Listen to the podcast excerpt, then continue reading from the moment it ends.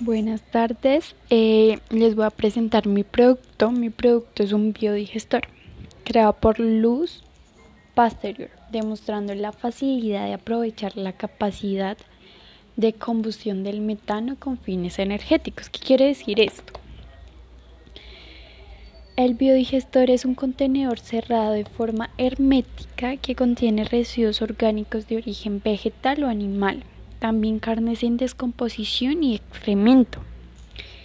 Un grupo de microorganismos presentes en los desechos orgánicos produce una reacción conocida como la fermentación anaeróbica. ¿Qué quiere decir esto? Que mientras la fermentación anaeróbica se va produciendo, ¿qué se va a obtener? La energía. Porque es importante que usted obtenga esto para su finca. Primero porque no solo va a obtener la energía, sino que su finca se va a convertir en una finca ecoamigable, que es un punto importante. También va a obtener composta de excelente calidad. Y como le decía antes, la energía, ya que en una finca se necesita energía para múltiples labores, como por ejemplo las máquinas de ordeño, como por ejemplo varios tipos de diversa maquinaria para el desarrollo de una finca.